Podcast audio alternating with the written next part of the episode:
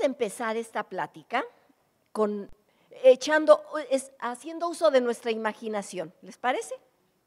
Bueno, imaginen que cada uno de los que estamos aquí somos algunos fariseos, perdonen, ¿eh? con el perdón de ustedes, algunos fariseos, otros herodianos, otros saduceos, otros intérpretes de la ley y otros esenios. O sea, para los que no tienen un contexto muy grande de, la Biblia, eran los que dictaban en el tiempo de Jesús, dictaban las normas y las leyes por las, cuales se, por las cuales se tenían que dirigir el pueblo de Israel. Entonces, imaginen que nosotros somos, ¿no? Aquí estamos representados, ¿ok? Y nos tenemos que poner de acuerdo en nada más ni nada menos de en 613 mandamientos. Ahora, cada uno de nosotros pensamos diferente porque todos tenemos corrientes diferentes, ¿ok? fariseos, este, intérpretes de la ley, este, senios, bueno, de todo, de todo. Cada uno tiene su punto de vista, ¿ok? Y cada uno tiene su forma de defender su pensamiento o su, forma de, de ver la vida, ¿ok?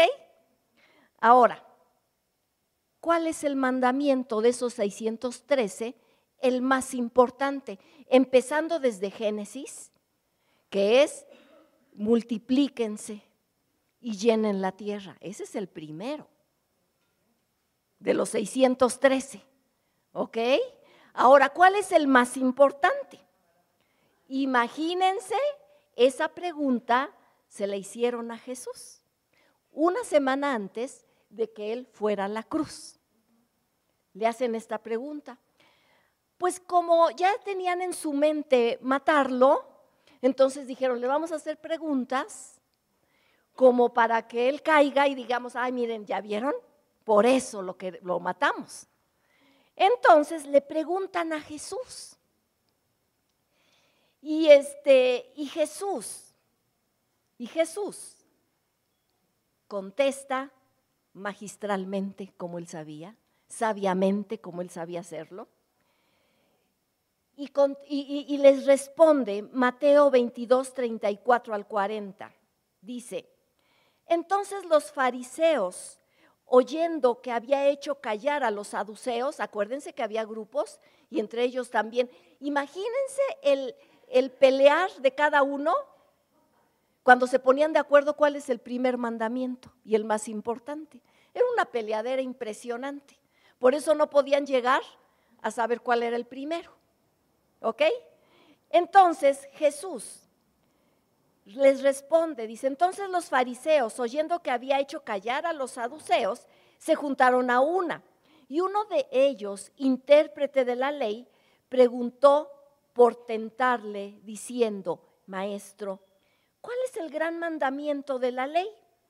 Jesús le dijo, amarás al Señor tu Dios con todo tu corazón y con toda tu alma y con toda tu mente. En, el original dice con todo tu poder, con toda la fuerza. Ese es el primer y gran mandamiento. Y el segundo es semejante. Amarás a tu prójimo como a ti mismo. De estos dos mandamientos depende toda la ley y los profetas. Algunos de nosotros ya pudimos decir cuál era el primer mandamiento y el más importante porque ya no lo sabemos pero ellos no lo sabían. Entonces, con esta respuesta, fíjense bien, Jesucristo ponía en el centro la motivación correcta para seguirlo. Les indica el gran mandamiento del cual no solo ellos deben ejecutar, sino que nosotros también. Me encanta la Biblia porque nos deja como este, indicativos de cómo debe de ser.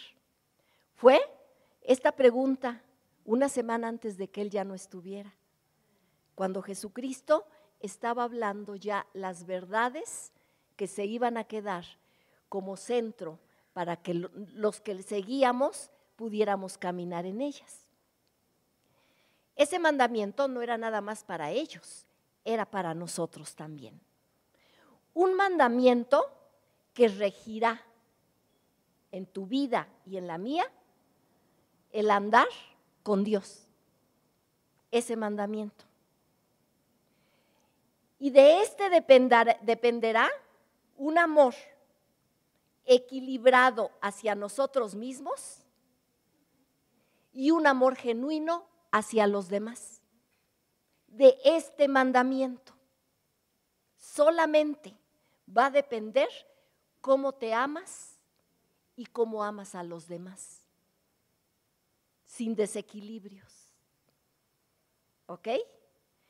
Jesucristo no solo puntualiza o enfatiza cuál es el gran mandamiento, sino que está quitando cualquier idea equivocada que se pudiera tener al respecto.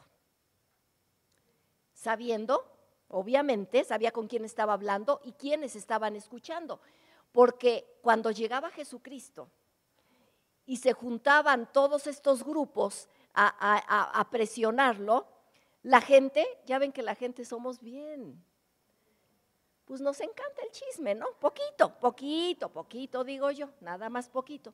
Entonces se juntaban todos, a ver qué va a decir, a ver qué le dicen, a ver qué, qué tal si se arma aquí, ¿no? O sea, eh, había una expectativa grande.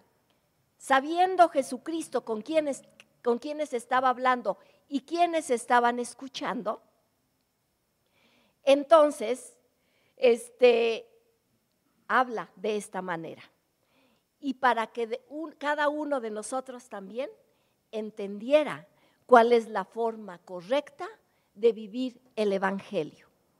¿Ok? Jesús quita tres ideas, tres ideas principales o fundamentales que son las que estaban en el corazón de, de los oyentes y que a veces están en nuestro corazón también. Y es por no saber, no crean que porque hay ¿Somos bien fariseos? No, ¿cómo creen? Bueno, idea incorrecta número uno, el legalismo. Entre los oyentes había personas que creían solo en las reglas. Guiarse por las reglas aisladas de Dios. Era más importante una regla que, Dios. ¿Se acuerdan cuando a Jesucristo le dicen, ay, ¿por qué sanaste a ese enfermo si es sábado? Y que les dijo, si a ustedes a un burro se les va al barranco, van por él. ¿Cómo no yo iba a sanar a, un, a una persona que está enferma? ¿Cómo no lo iba a hacer? ¿Sí me entienden? Era más importante una regla que hacer lo correcto lo que Dios decía. Entonces, el legalismo es así. Señor, es que yo oro, es que yo doy mi diezmo, es que yo me reúno, es que leo la Biblia, es que yo te amo. ¿Qué creen? Basado en mí y en lo que yo hago. Qué bueno que se hace todo eso, pero no es, no es como para, que, para, para mover algo o para que sea lo más importante. Conocí a un señor. Una vez estábamos, una de mis hermanas, estábamos, este, Rocío, e, e, era un señor de la iglesia donde íbamos con sus hijas y yo. Entonces alguien le dice a esta, una de, de las hijas de este señor, este, algo, y ella agarra su Biblia y en la parte de atrás anota. El Señor, ¿qué creen que hizo? Le dio una bofetada frente a todos porque no se escribía en la Biblia, no se tenía que escribir ahí. ¿Qué era más importante? El legalismo. ¿Sí me entienden? Que lo que hay en el corazón, que lastimar el corazón de su hija legalismo, legalismo puro. solo cumplir, sin ningún fruto de amor, ni de paz, ni de sabiduría, ni de nada. Solo cumplir. Solo reglas que seguir. Por eso es que nuestra relación con Dios no es una religión, nunca tiene que ser una religión, porque la religión nos pone reglas. Ahorita vamos a ir avanzando, ¿ok? Entonces, fíjense bien, esta relación siempre va a tener que ver con nosotros y con los demás. Este hombre que les acabo de platicar, su corazón estaba plantado en el legalismo. Obviamente, no podía ver el corazón de sus hijas lastimado. Eso no lo veía. ¿Ok? Porque había legalismo. Las reglas son primero. ¿Ok? Bueno, la segunda idea equivocada, la manipulación, haciendo obras. Señor, es que yo lo doy todo por ti, te sirvo, diezmo, es igual, pero acá es diferente. Acá, eh, en la, manipulación no es por reglas, sino es a ver qué me das. ¿Sí me entiendes? Ayuno. Yo me acuerdo que había una señora y una vez me la encontré, ella tenía los hijos chiquitos, yo tenía años de no verla, precisamente de la iglesia donde íbamos, y me, lo primero que me dice es que yo oro siete horas al día ya de ser como Jesucristo, ya se ha de estar pareciendo muchísimo. Qué bueno que oras. Pero si no hay un cambio, o estás en el legalismo o estás en la manipulación. No hay de otra. Porque tiene que haber un cambio. De esas cinco, seis, diez, del tiempo que tengas orando. Tiene que haber un cambio. Si no, ¿sí me entienden? Entonces, este, la manipulación, haciendo obras, este, como yo te doy, Señor, tú me tienes que dar. De ahí que viene una idea equivocada. Es que ¿por qué si oro, si le oro a Dios, por qué no me responde? ¿Sí han escuchado eso? ¿Por qué no me hace el milagro? ¿Por qué?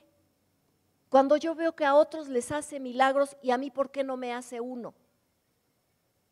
Manipulación. Señor, yo me voy hincado, ahí a donde sea, donde sabemos, para que tú me des manipulación. Manipulación. No, es que ahora voy a ayunar, voy a ayunar, para que Dios me cumpla manipulación. Estaba quitando Jesucristo esos pensamientos que podemos tener. Qué bueno que ayunas, entre, entre paréntesis. Pero si ayunamos es para parecernos más a Jesucristo, para que Él ponga más en nosotros y quite lo que nos estorbe, nada más. No es yo te doy y tú me das. Vamos a hacer una cadena de oración para que Dios responda. Manipulación. No rompas la cadena. Manipulación. Ahora voy a decretar manipulación. ¿Sí me entienden? Ideas equivocadas que tenemos en nuestra relación con Dios. Tercera idea equivocada, la rebeldía. ¿Qué, piensan ustedes cuando escuchan mandamiento? Una orden, una imposición, examen. Ya ven que yo les hago exámenes rápidos, rápidos, aquí rápido. Acaba de salir el nuevo reglamento de tránsito. ¿Sí? ¿Ya lo leyeron? ¿Ya lo vieron? Yo me acuerdo una vez que, se me ocurre leerlo. Y entonces Raúl me decía, pero ¿por qué lo leíste? Porque yo todo, no, solo 150 metros se puede echar uno en reversa, ¿eh? No, porque me lo sabía ello. Bien. Y Raúl hacía, pero ¿por qué te lo aprendiste? Bueno, ese es entre comillas. Digo entre paréntesis. Fíjense bien. No sé si se han dado cuenta. Programas de televisión, noticias. Vamos a revisar para ver si está bien o no. ¿Sí o no? ¿Por qué? Porque inmediatamente el ser humano lo siente como imposición. ¿Sí o no? Si puedo, me lo brinco. Rebeldía. Es algo que traemos ahí, que traemos ahí. Si puedo, me hago la disimulada y no, no lo cumplo. Pero Jesucristo dijo, no, aquí nos vamos derechito. el amor, fíjense bien, el amor a Dios nos libera de cualquiera de estas falsas ideas. Nos va a liberar de eso. ¿Cómo amar a Dios sobre todas las cosas? ¿Conoces ese amor? ¿Conoces ese, ¿Has amado alguna vez así? El ser humano ama así. A nuestros hijos los amamos así. Cuando nos enamoramos, nos amamos así. ¿Sí o no? Dicen que hasta la parte del cerebro, la de la, de este, la lógica y eso, quién sabe dónde queda. Por eso le dicen a la, a la, muchacha que no te cases, mira nada más con quién te vas a casar y ella no, ni cuenta se da. O al muchacho, mira nada más qué genio tiene. No, si es santa. Así. ¿Ah, ¿Por qué? Porque nos enamoramos así. Sabemos cómo amar. Sí sabemos.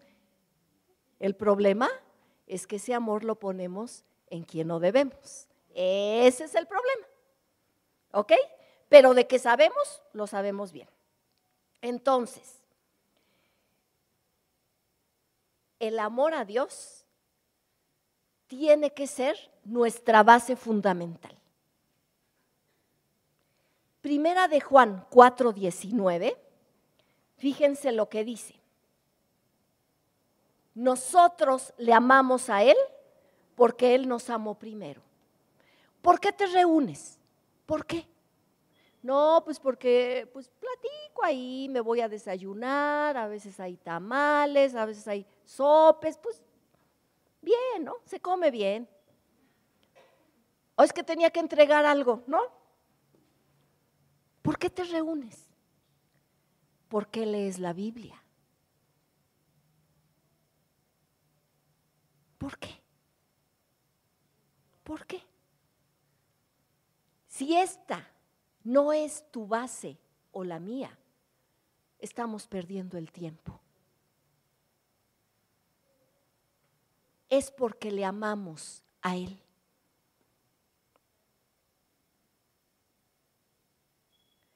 La base sobre la cual un hijo de Dios puede amarlo con todos los pensamientos, con las emociones y con todo el poder o la fuerza que hay dentro de nosotros, es reconociendo y aceptando que Dios nos ama.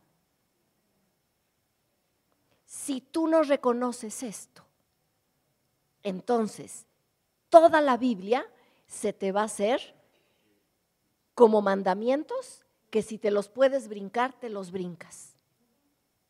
¿Por qué creen eso Dios me lo mostró hace poquitito en mi persona.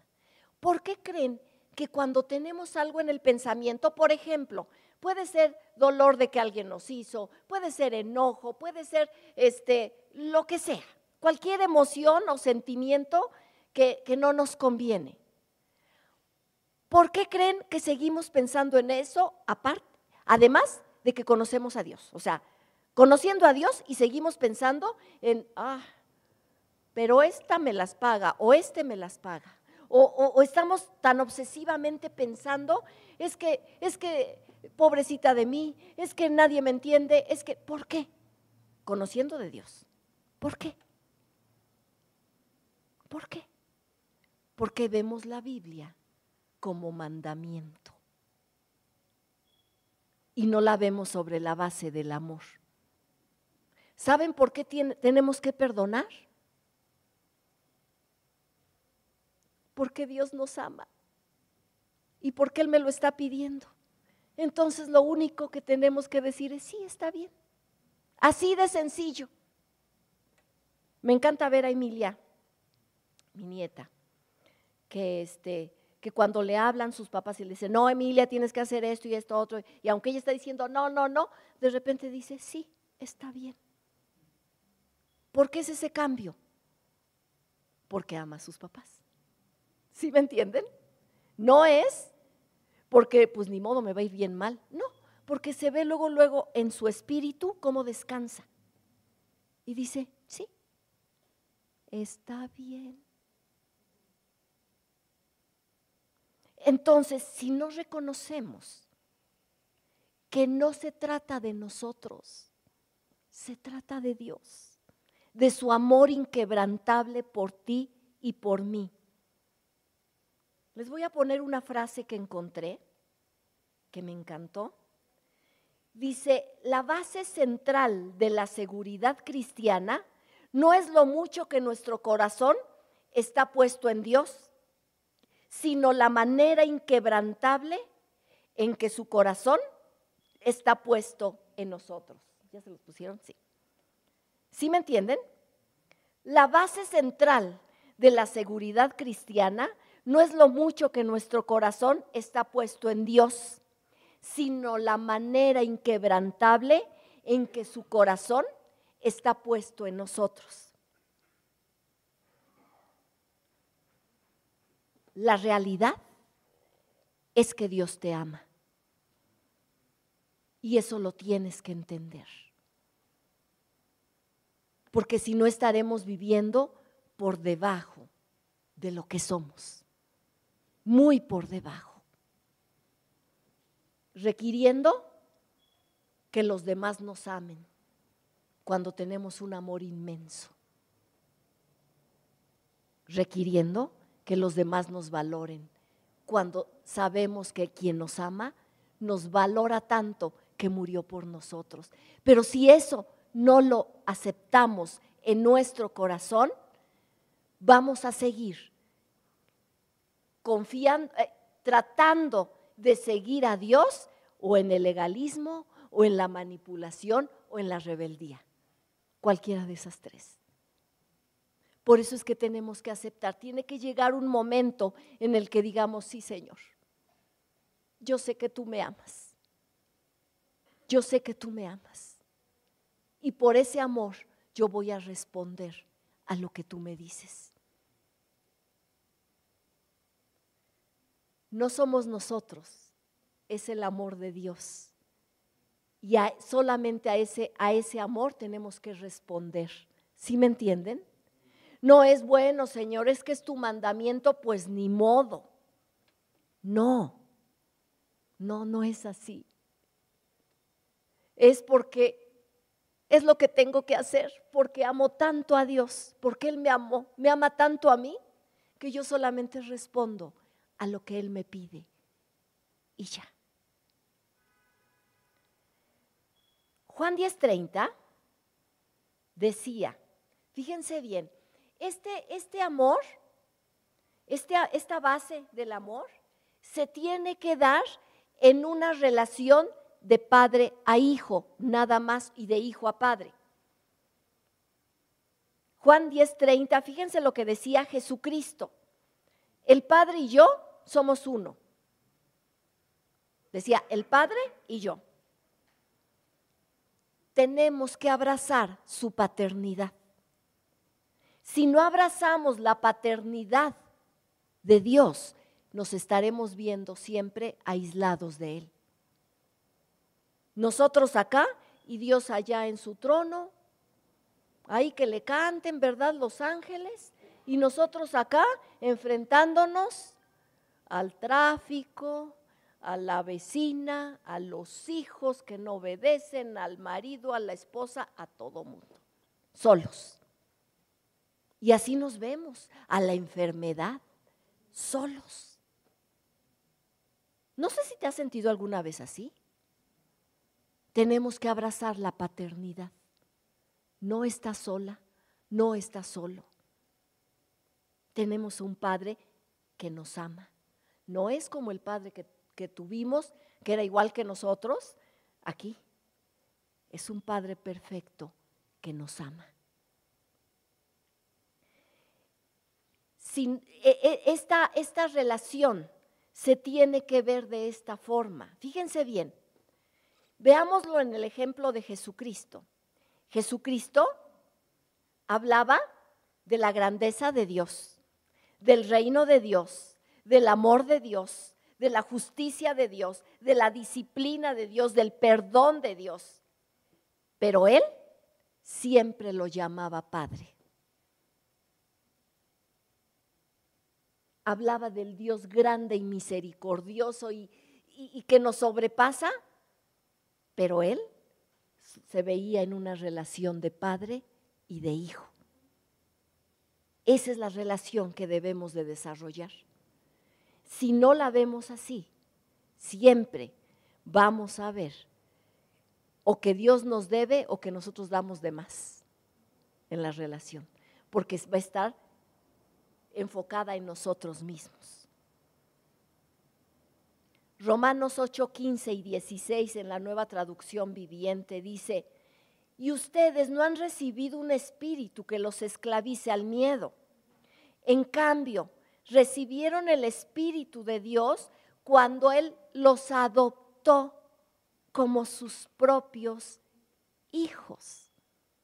Cuando tú entregas o entregaste tu corazón a Dios y le dijiste, sí, yo quiero que tú seas mi padre, cuando tú hiciste eso, el Espíritu de Dios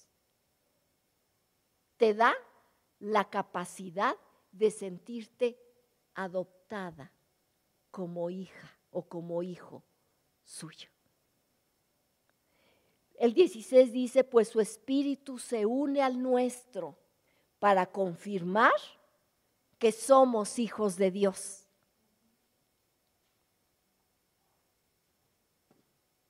La relación de padre a hijo va más allá de solo sentir que nuestros pecados han sido perdonados. La relación que Dios quiere tener contigo y conmigo es de que te sientas una persona amada, de que te sientas una persona disciplinada, con la disciplina de Él, que Él te disciplina, una persona que te da, que, sepas hacia dónde vas, con dirección, pero porque Él te la está dando. ¿Sí me entienden? Como la relación de padre y de hijo. Así. Y eso, todo eso, es solo porque Dios te ama. Un Dios que no necesita nada, es Dios. No necesita nada de nadie, pero ese Dios ha decidido amarte y ha decidido estar contigo todos los días. Pero ¿Cómo hacer que esta sea una realidad en nuestra vida? Porque los que estamos aquí no tenemos poco tiempo de conocer de Dios. Tenemos bastante tiempo. ¿Estamos de acuerdo? Unos más, otros menos, pero pues ya tenemos a lo mejor ya un camino recorrido. Todos sabemos que frecuentemente vivimos como si Dios no estuviera con nosotros. Pero ¿cómo dices eso, Eugenia, si yo oro todas las mañanas? Y leo mi Biblia todas las mañanas. ¿Cómo puedes decir eso? Fíjense bien, ahí va. Apenas nos sucede algo, que nos den la noticia de, no sé, de alguna enfermedad, que nos, este, que tengamos un problema con alguien, que alguien nos hace algo, este, sí o no, se olvida todo. Nuestros pensamientos toman protagonismo en todo nuestro ser y empezamos a actuar conforme a lo que está dentro de nosotros. Tristeza, enojo, dolor, temor, resentimiento, malos recuerdos, todo eso inmediatamente regresa. Dios como si desapareciera. Pero vamos a estudiar dos personajes de la Biblia que nos pueden ayudar para cómo este mandamiento sea un placer cumplirlo, sea esa forma recíproca de hacerlo. Son dos mujeres que nos van a mostrar dos actitudes que podemos tomar. En la, eh, eh, o sea, dos actitudes en las que nos podemos relacionar con Dios. Son dos hermanas que están en Lucas 10:38, Marta y María. Dice Lucas 10:38 al 42, les voy a leer en la nueva traducción viviente. Dice, aconteció que yendo de camino, Jesucristo, entró en una aldea y una mujer llamada Marta le recibió en su casa. Esta tenía una hermana que se llamaba María, la cual sentándose a los pies de Jesús oía su palabra. Pero Marta se preocupaba con muchos quehaceres y acercándose dijo, Señor, ¿no te da cuidado que mi hermana me deje servir sola? Dile pues que me ayude. Respondiendo Jesús le dijo, Marta, Marta afanada y turbada. Estás con muchas cosas. Pero solo una cosa es necesaria. Y María ha escogido la buena parte, la cual no le será quitada. Bueno, tenemos a dos hermanas, ¿ok? Marta representa nuestra manera de relacionarnos con el Padre pero sobre la base del esfuerzo y centrada en el yo. ¿Ok? Amo a Dios y pongo todo mi esfuerzo para que esto funcione. ¿Ok? Sí, lo, las dos eran amigas de Jesucristo, eran, sus, eran amigas junto con su hermano Lázaro. Los tres eran, este, eran pues sus amiguis, ¿no? iban y platicaban y Ay, qué padre, imagínense tener a Jesucristo en, tu, en su casa, pues lo tienes, lo tienes, pero no, no, no, somos conscientes de eso. Bueno, entonces, esta, esta, e, e, este pensamiento es, amo a Dios y pongo todo mi esfuerzo para que funcione esta relación, ¿ok? Yo estoy haciendo, yo estoy viendo todos los detalles, yo soy la que amo, yo soy la que me esfuerzo, yo soy la preocupada por mi relación, este, que sea correcta. Yo oro cinco horas, leo todos los días la, la Biblia. Qué bueno que tengamos, como les decía, este tiempo con Dios. Qué bueno que ores cinco horas. ¿Y las diecinueve más? Mi pregunta es, ¿dónde está Dios? Les voy a contar un, este, algo que, viví. Una vez estaba con una persona y este, cristiana, eh, este, que enseñaba todo así, todo bonito, bien, ¿no? Y este, le habla por teléfono a la otra persona esté muy cercana a ella. Y eh, también enseñaba, cristiana, todo, todo bien. Y le contesta, yo estaba ahí junto a ella, y le contesta con, pues con una mala palabra, ¿no? Y ella le dice, no, ¿cómo le dijo? Está aquí Eugenia. El problema no es que estuviera yo, no, lo que yo pensé fue, ¿y Dios? ¿No está ahí? ¿No está ahí Dios? ¿Por qué podemos hacer cosas aparte sin ser conscientes de que está Dios ahí? ¿Cómo podemos tratar mal a, a nuestra esposa, a nuestro esposo, a nuestros hijos, a la gente, que no está Dios ahí? ¿Cómo puedo morirme de miedo porque me siento enferma que no está Dios ahí? ¿Cómo puedo sacar enojo y hacer cosas y decir cosas que no está Dios ahí? ¿Sí me entienden? Pero podemos decir, pero es que yo oro. Enseño, vean, vean, veanme. ¿No? Leo la Biblia. Ajá. Eso es un rato. ¿Y después? ¿Sí me entienden? Qué bueno que leemos la Biblia. Qué bueno. Eso es increíble. Pero el, Jesucristo les da, le dice dos palabras. Fíjense bien. Afanada y turbada, dos palabras que nos enseñan muchísimo. Afanada, que ella está haciendo un esfuerzo muy grande. Y a veces así nos vemos en nuestra relación con Dios. Es que me estoy esforzando muchísimo, pero Dios no me contesta. No sé si les ha pasado. Ya hasta ayuné, ya hasta ayuné. Me acuerdo una vez una señora me habló porque yo le estaba diciendo, no, pues mira, confía en Dios y así, ¿no? Le estaba aconsejando. Y al otro día me habla, oye, ¿qué crees? Que no pasó nada. Y le digo yo, ¿por qué no pasó nada o qué? Pues ya confía en Dios y todavía no cambia mi marido, sigue igual. Ah, mira, ¿sí me entienden?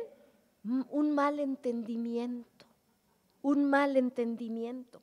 Yo ya me esforcé, ahora te toca a ti porque no está sobre la base del amor. Turbada, le dice, afanada y turbada. Esta palabra nos enseña mucho.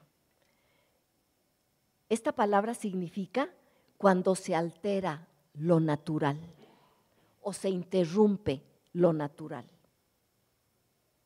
Esta actitud es la que muchas veces tomamos tengo que orar, tengo que obedecer, tengo que reunirme, tengo que ofrendar, tengo que cambiar. No sé si les ha pasado eso. Tengo, tengo, tengo, tengo. Esta actitud nos va a llevar a tener sentimientos de dolor en contra de Dios. ¿Qué fue lo que le dijo Marta? No te da cuidado, o sea, no te importa que yo estoy yo. ¿Sí se fijan? centrado en el yo. Yo estoy aquí sola. Me imagino que cuando veían que llegaba Jesús a la casa de ellas, pues se juntaban los vecinos, ¿verdad? Y ella dijo, pues hay que darles algo de comer. Y ándale a hacer lo que fuera. Aunque sea café, ¿no? Como decimos. Y ahí está apurada, apurada y, si se fijan, es centrada en ella misma. Sentimientos de dolor. No soy importante para Dios. Yo veo que a otros Dios les responde, a mí no. Yo hago todo y nada funciona. Dios no me responde. Y como consecuencia nos sentimos solos. Sentimientos de soledad. Por eso dice Marta, estoy yo sola haciendo todo. María representa la manera, fíjense bien, natural en la que debe ser nuestra relación con el Padre. La manera natural. Jesucristo dijo, solo una cosa es necesaria, solo una cosa, ¿eh? Anótenla, una sola cosa. Para hacer esto no existe esfuerzo, solo el deseo de permanecer lo más cerca posible. María se sienta a los pies de Jesús. Y esa es la única sola cosa necesaria, la humildad para escuchar la palabra. Es lo único que hace María. Se sienta a sus pies en una actitud de humildad y dice, se estaba hincada a sus pies escuchando la palabra. Nada más, nada más.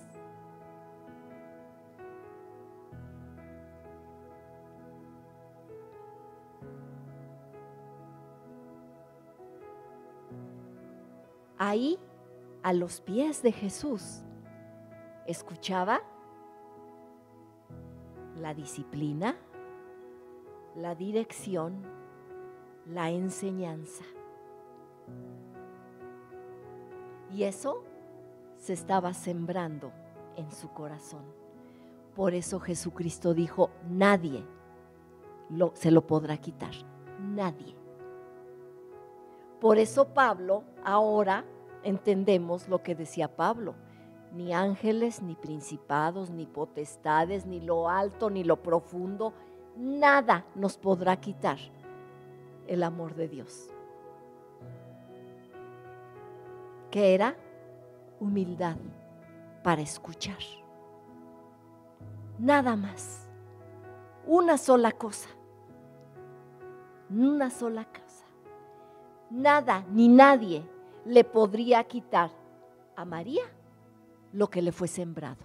Nada.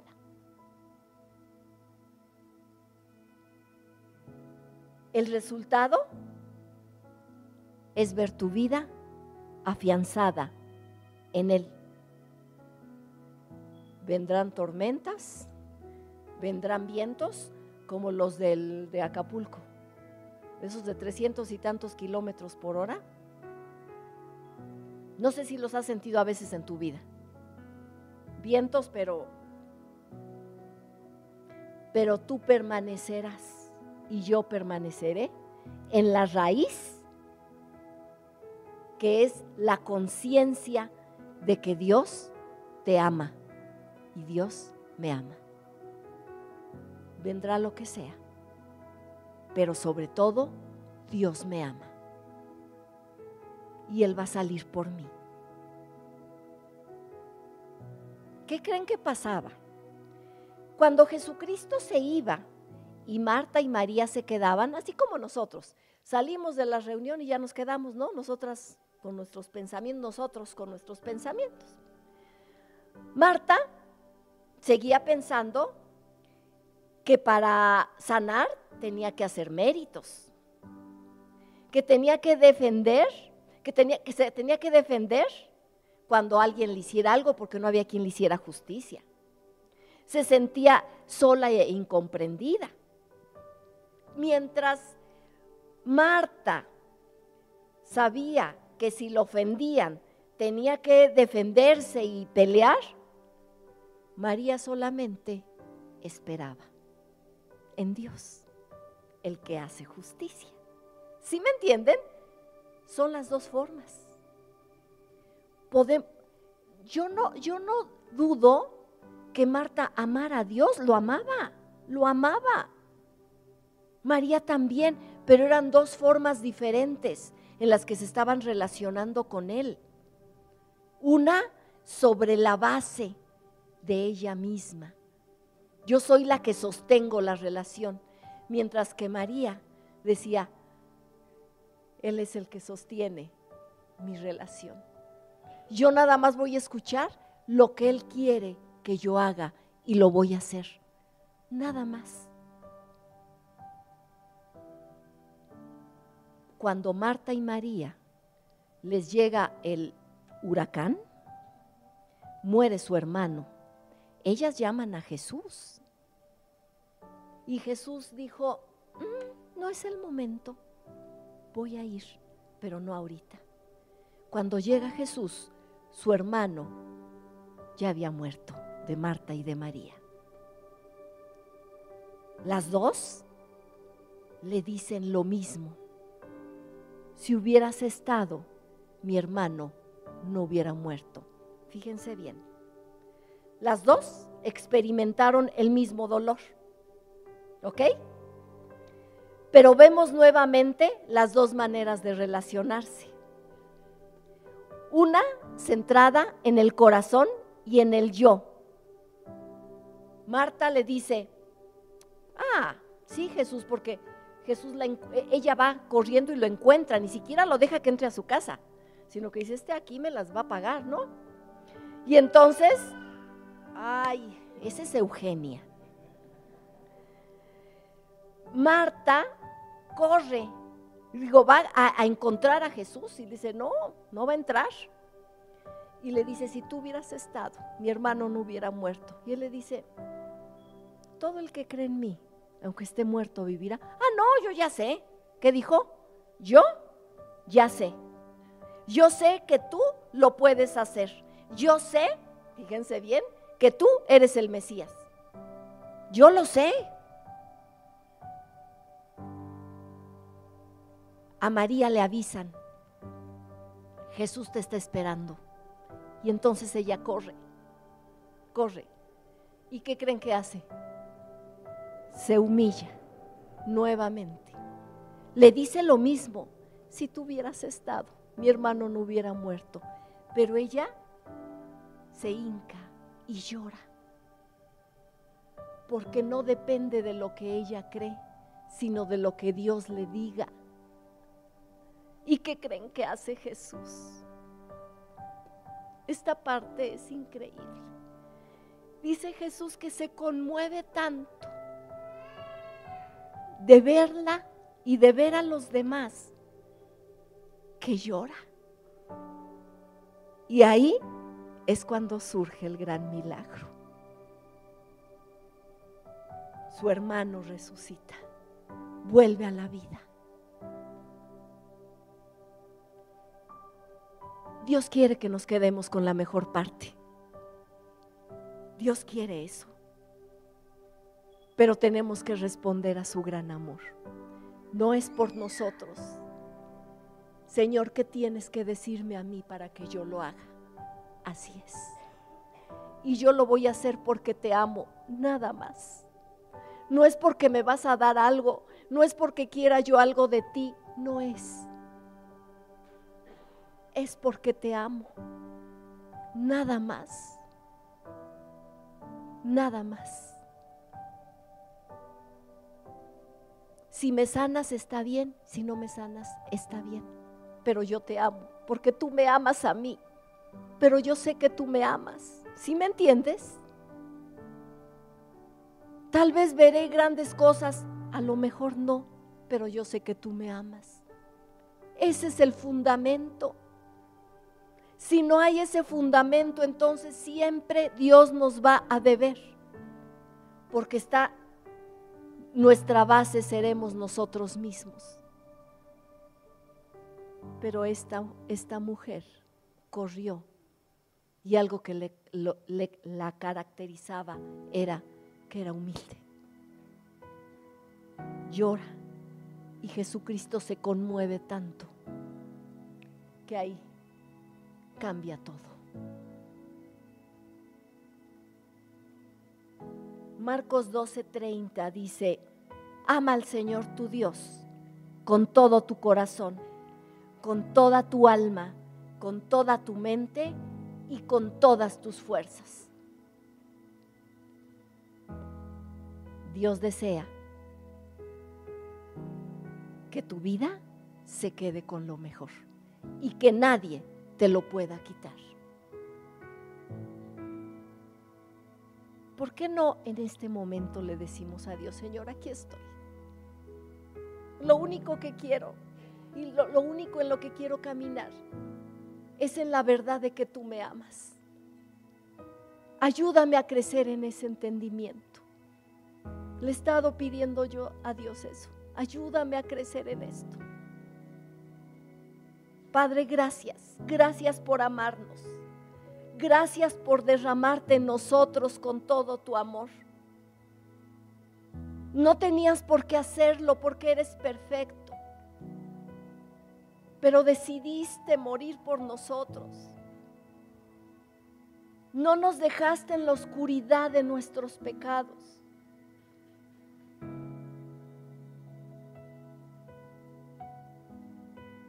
Fuiste a la cruz por tu gran amor, solo porque nos amas.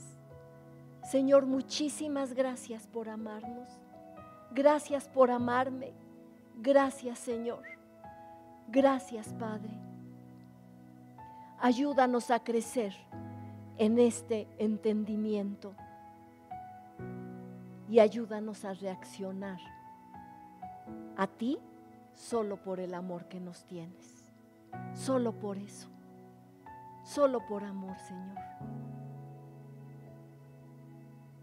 Y que lo que enfrentemos siempre estemos, Señor, en la realidad de que tú nos amas y que tú estarás con nosotros, como dice tu palabra, aún más allá de la muerte.